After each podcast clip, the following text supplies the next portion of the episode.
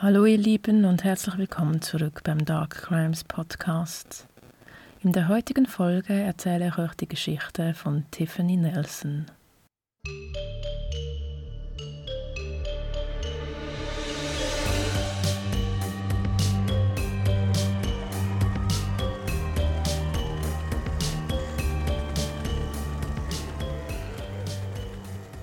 Dark Crimes Podcast.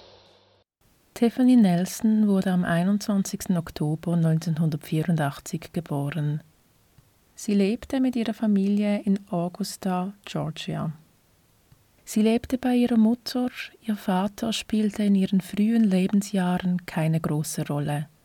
Er sah seine Tochter nur ab und zu, wenn sie ihn im Haus seiner Schwester besuchte, dort wo er damals lebte.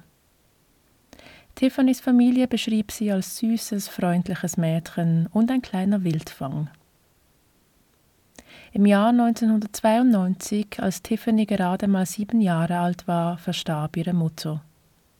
Die restliche Familie sprang ein und kümmerte sich liebevoll um Tiffany.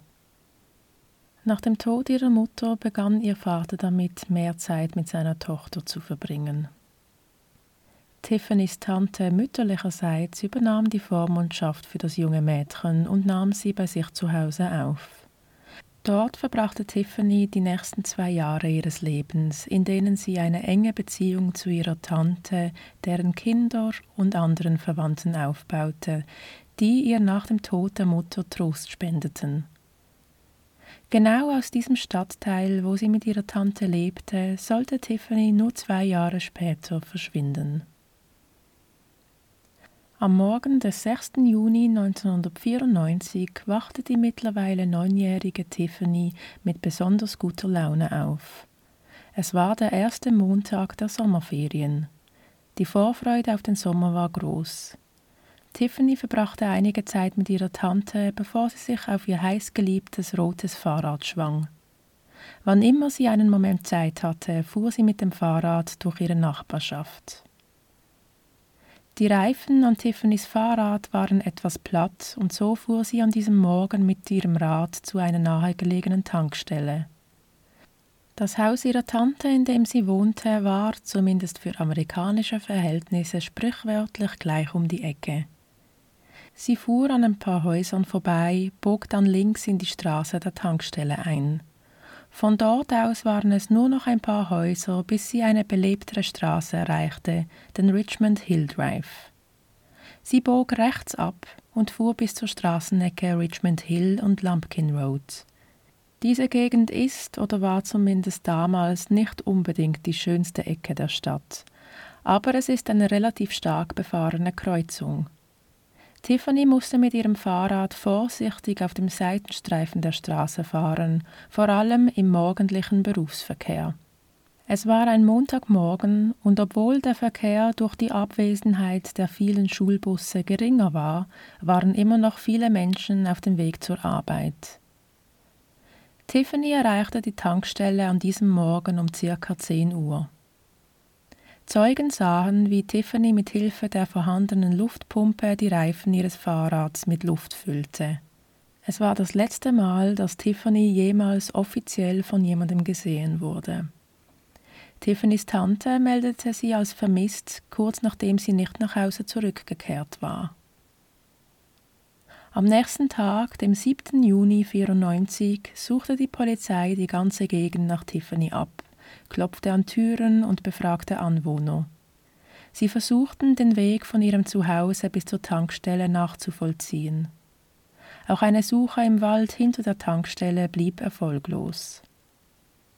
Ihr Foto wurde an die lokalen Medien weitergegeben, die darauf achteten, dass die Narbe unter Tiffany's rechtem Auge sowie die dünnere Narbe auf ihrer Stirn über ihrem linken Auge hervorgehoben wurden. Und wie in so vielen Fällen berichtete auch Tiffany Nelsons Familie, dass die Polizei scheinbar nicht gerade begeistert war, den Fall zu untersuchen und der damalige Ermittler, der den Fall bearbeitete, Tiffany zunächst als Ausreißerin bezeichnete. Die Polizei erhielt am Dienstag, dem 7. Juni, einen Hinweis von einer Frau, deren Enkel Tiffany angeblich am Montagmorgen gesehen hatte. Der elfjährige Junge behauptete, Tiffany an jenem Morgen auf dem Rücksitz eines zweitürigen Autos gesehen zu haben, welches von einem Mann gefahren wurde, der einen Hut trug. Diese angebliche Sichtung ereignete sich etwa vier Meilen westlich von der Tankstelle, an der Tiffany zuletzt gesehen wurde. Nähere Einzelheiten zu diesem Hinweis wurden nicht bekannt gegeben, aber die Polizei hielt ihn offenbar nicht für glaubwürdig, weil es nicht genügend Informationen gab, auf die man sich hätte stützen können. Die Suche nach Tiffany Nelson gestaltete sich von Anfang an schwierig und sollte auch in den kommenden Wochen und Monaten nicht wirklich vorankommen. Am 16. Juni 1994 durchsuchten Hunde der örtlichen K9-Einheit ein Waldgebiet in der Nähe der Straßen, die Tiffany passiert hatte. Sie hatten die Hoffnung, dass die Hunde eine Spur von Tiffany aufnehmen würden. Leider konnten die Hunde nichts Brauchbares aufspüren. Ein paar Tage später, am 18. Juni, wurde Tiffany's Geschichte in der Sendung Americans Most Wanted veröffentlicht.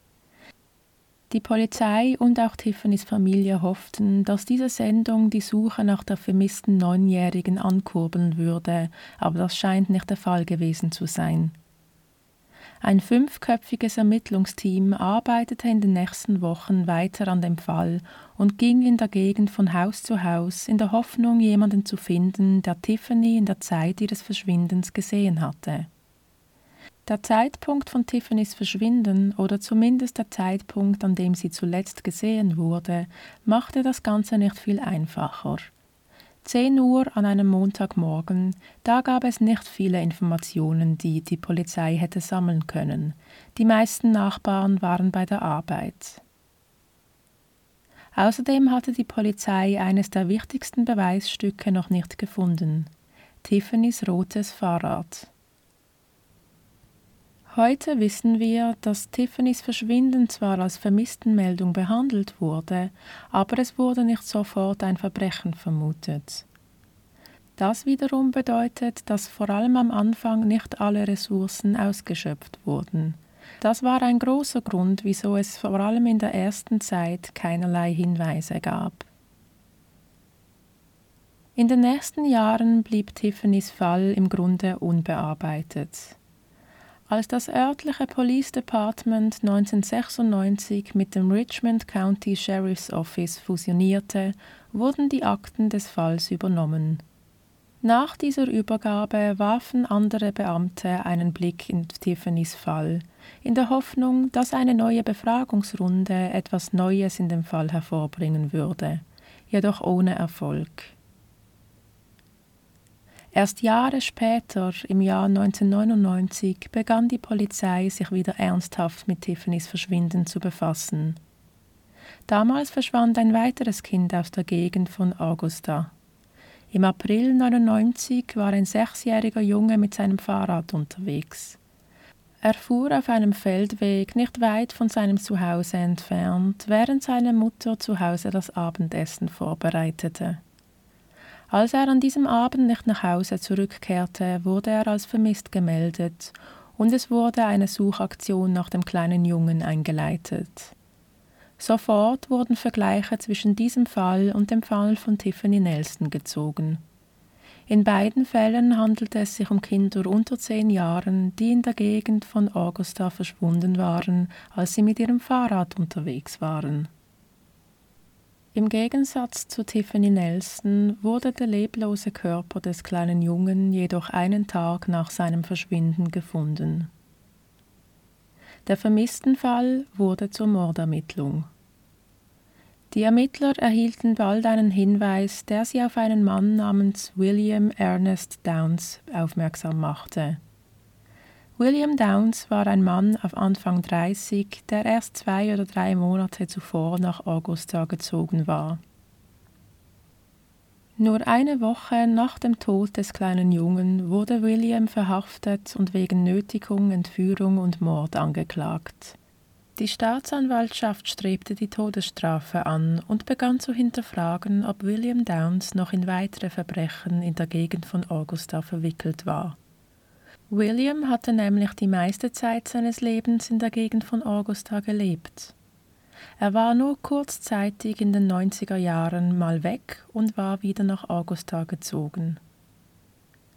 Während seiner Verhörung gestand Downs die Ermordung des kleinen Jungen wie auch einen anderen ungeklärten Fall von Augusta. Im März 1991 verschwand ein weiteres Kind aus Augusta, der zehnjährige James, als er mit dem Fahrrad zu einem nahegelegenen Supermarkt fuhr. Sein Körper wurde zwei Monate später im Fluss gefunden und aufgrund des Zustands seiner Leiche konnten nur wenige Beweise gesichert werden. Die Polizei hatte seinen Tod als Unfalltod durch Ertrinken eingestuft, den Fall aber nach dem Geständnis von William wieder aufgegriffen. Damit gab es nun zwei Fälle, in denen ein Kind mit dem Fahrrad unterwegs gewesen war und dann von William Downs entführt, körperlich genötigt und ermordet wurde. Bei beiden Kindern handelte es sich jedoch um Jungen, Tiffany jedoch war ein Mädchen. Ein weiterer großer Unterschied zwischen den Verbrechen war jedoch der Tatort, die Art und Weise, wie das Verbrechen ausgeführt wurde und die Geständnisse von Downs selbst. Beide Jungen waren in North Augusta an der Grenze zu South Carolina verschwunden, während Tiffany Nelson im Süden von Augusta verschwand. James wurde nach seinem Tod in den Fluss geworfen und William Downs gestand, den Körper des zweiten Jungen unter Laub versteckt zu haben. Er wollte zwar zurückgehen und diesen ebenfalls in den Fluss werfen, aber die Polizei hatte bereits mit der Suche nach dem Jungen begonnen, so dass ihm eine Rückkehr zum Tatort zu riskant erschien. Die Polizei befragte William auch zu Tiffany. Er schien jedoch weder zu wissen, wer sie war, noch irgendwelche Details des Falles zu kennen. Da er ständig in der Gegend umherzog, war er sich nicht einmal sicher, ob er während ihres Verschwindens 1994 in Augusta gewesen war. William Downs wurde wegen der Morde an den beiden Jungen zum Tode verurteilt. Das Urteil wurde im Juli 2006 vollstreckt. Die Polizei hat seitdem geäußert, dass sie nicht denken, dass er etwas mit Tiffany's Verschwinden zu tun hatte, da er bei seiner Verhaftung seine Taten gestand, jedoch bezüglich Tiffany schlicht nichts zu wissen schien. Natürlich ist es möglich, dass William Downs weitere Geheimnisse hatte, die er mit sich ins Grab nahm, aber das lässt sich heute leider nicht mehr ermitteln und erst recht nicht beweisen. Ein Jahr vor Williams Hinrichtung im 2005 gab es traurige Neuigkeiten für die Familie von Tiffany Nelson. Seit dem mysteriösen Verschwinden der Neunjährigen waren viele Jahre vergangen und ihre Familie und Freunde waren zu dem Schluss gekommen, dass sie höchstwahrscheinlich nicht mehr am Leben war. Dennoch hofften sie weiterhin auf Antworten oder zumindest auf die Möglichkeit, Tiffany beerdigen zu können. Am 16. Mai 2005 liefen zwei Männer durch den Wald, etwa 15 Meilen südlich von dem Ort, an dem Tiffany Nelson verschwunden war. Einer dieser Männer, ein Förster, stolperte über ein Objekt, das er zunächst nicht einordnen konnte. Bei näherer Betrachtung stellte er jedoch mit Entsetzen fest, dass es sich bei dem Objekt um einen menschlichen Schädel handelte. Die Männer meldeten dies sofort der Polizei, welche eine Ausgrabung am Fundort einleitete. Die ausgegrabenen Überreste waren weniger als 100 Meter von der nächsten Straße entfernt in einem flachen Grab vergraben worden. Am auffälligsten waren jedoch die blau-weißen Air Jordan Turnschuhe, die in dem Grab gefunden wurden und die nur zu einem einzigen vermissten Fall in der Gegend passten – Tiffany Nelson. Bereits da war sich die Polizei ziemlich sicher, dass sie Tiffany gefunden hatten. In seiner Stellungnahme erklärte der zuständige Ermittler, wenn man Tiffany's Alter zum Zeitpunkt ihres Verschwindens, das Alter des Skeletts, die Größe, den Fundort und andere Faktoren in Betracht zieht, spricht vieles dafür, dass es sich um Tiffany Nelson handelt. Knapp einen Monat später gaben die Ermittler bekannt, dass die an den Skelettresten entnommene DNA mit den Proben von Tiffany's Verwandten mütterlicherseits übereinstimmte. Die Gerichtsmediziner waren jedoch nicht in der Lage, Tiffany's Todesursache festzustellen. Nachdem Tiffany's Verschwinden bei der Polizei sehr lange als nicht unbedingt ein Verbrechen angesehen wurde, begann die Polizei nun nach ihrem Fund endlich damit, ihr Verschwinden und ihr Tod richtig zu untersuchen. Es wurde eine Belohnung in Höhe von 5000 Dollar für Hinweise ausgesetzt, die zur Klärung des Falles Tiffany Nelson führen würden. Die Polizei mit Hilfe von über 50 freiwilligen Suchenden durchsuchten das Waldgebiet, in dem Tiffany's Überreste gefunden wurden. Unter den Freiwilligen fanden sich auch einige Familienmitglieder von Tiffany. Man hoffte, Beweisstücke zu finden, zum Beispiel Tiffany's nach wie vor vermisstes rotes Fahrrad oder andere Kleidungsstücke. Es wurden zwar weitere Knochenfragmente gefunden, die auch forensisch untersucht wurden, aber keiner dieser Untersuchungen sagte etwas aus, was man nicht schon wusste. Während es weiterhin ein Rätsel blieb, was Tiffany zugestoßen war, konnte ihre Familie sie endlich beerdigen. Der heutige Sheriff, welcher zum Zeitpunkt von Tiffany's Verschwinden noch nicht in dieser Position war, erklärte in einem Interview, dass es damals keine Verdächtigen gab. Damit bezog er sich auf die Tatsache, dass die Kollegen bei den ersten Ermittlungen unmittelbar nach Tiffany's Verschwinden nicht von einem Verbrechen ausgingen. Dies wiederum bedeutete, dass damals auch nicht ernsthaft nach Verdächtigen gesucht wurde. Zum Beispiel wurde somit auch nicht abgeklärt, wie viele registrierte Straftäter in der Gegend lebten, als Tiffany verschwand. Der Sheriff erklärte, Leider ist es aufgrund der langen Zeit, die vergangen ist, sehr schwierig, diesen Fall zu lösen. Aber wir glauben, dass es ein lösbarer Fall ist. Irgendjemand weiß etwas. In der Online True Crime Community wird Tiffany's Fall gerne mit dem Verschwinden der Millbrook-Zwillinge in Verbindung gebracht. Die Millbrook-Zwillinge verschwanden nur circa sechs Kilometer von der Tankstelle entfernt, an der Tiffany das letzte Mal gesehen wurde.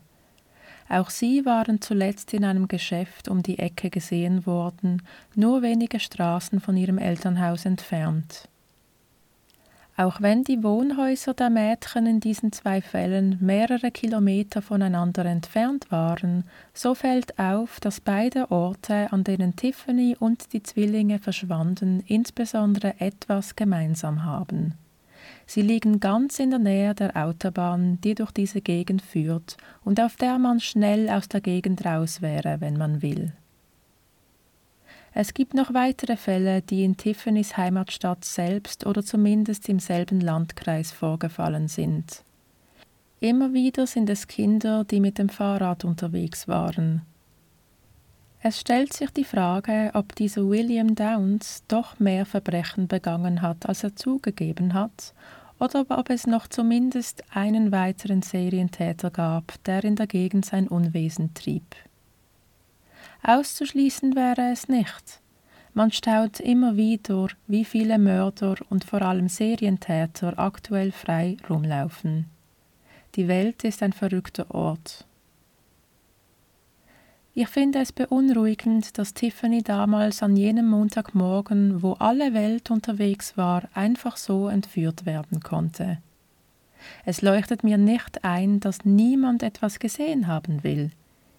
Irgendjemand muss etwas gesehen haben und irgendjemand weiß etwas. In solchen Fällen fragt man sich, ob es möglich ist, dass Zeugen, getrieben von Schuldgefühlen, nichts sagen, weil sie wirklich etwas gesehen haben, aber nicht eingegriffen haben. Genau solche Fälle sind der Grund, wieso ich mich manchmal anhöre, als wäre ich eine defekte Schallplatte. Bitte schaut nicht weg. Niemand verlangt, dass man sich selbst in Gefahr begibt, aber zumindest die Polizei informieren ist das absolute Minimum, wenn man etwas sieht. Was Tiffany's Fall betrifft, sieht es zum heutigen Stand danach aus, als ob hier nicht groß ermittelt wird. Zumindest ist das mein Eindruck. Man muss aber auch fair bleiben. Ohne Spuren oder Beweisstücke kann man auch nicht ermitteln. Es sind mittlerweile so viele Jahre vergangen. Immerhin wurde Tiffany's Familie die Ungewissheit erspart. Immerhin durften sie sie beerdigen und haben Gewissheit. Trotzdem, es bleibt zu hoffen, dass sie doch noch irgendwann erfahren, was Tiffany an jenem Morgen zugestoßen ist und vor allem, wer für ihren Tod verantwortlich ist. Das war die Geschichte von Tiffany Nelson. Und jetzt bin ich gespannt auf eure Gedanken zu diesem Fall. Schreibt mir eure Gedanken zu diesem Fall in die Kommentare und wenn ihr keine Folge verpassen möchtet, abonniert den Podcast in eurer Podcast-App und oder auf YouTube. Ebenso freue ich mich über einen Daumen hoch auf YouTube oder eine Bewertung in eurer Podcast-App. Ihr findet mich außerdem auf Instagram und Facebook unter Dark Crimes Podcast, wo ich Bilder zu den Fällen poste und euch mit allem rund um True Crime versorge. Ich bedanke mich für eure Zeit und wünsche euch eine gute Woche. Wir hören uns bald wieder. Und bis dahin, bleibt sicher, bleibt achtsam und schaut nicht weg.